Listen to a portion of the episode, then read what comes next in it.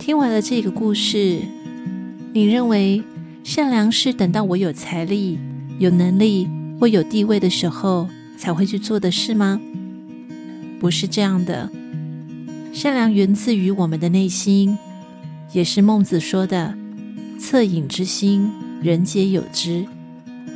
当我们看到他人遭难和痛苦时，自己心生怜悯，产生同理心的去帮助他人，这就是善良。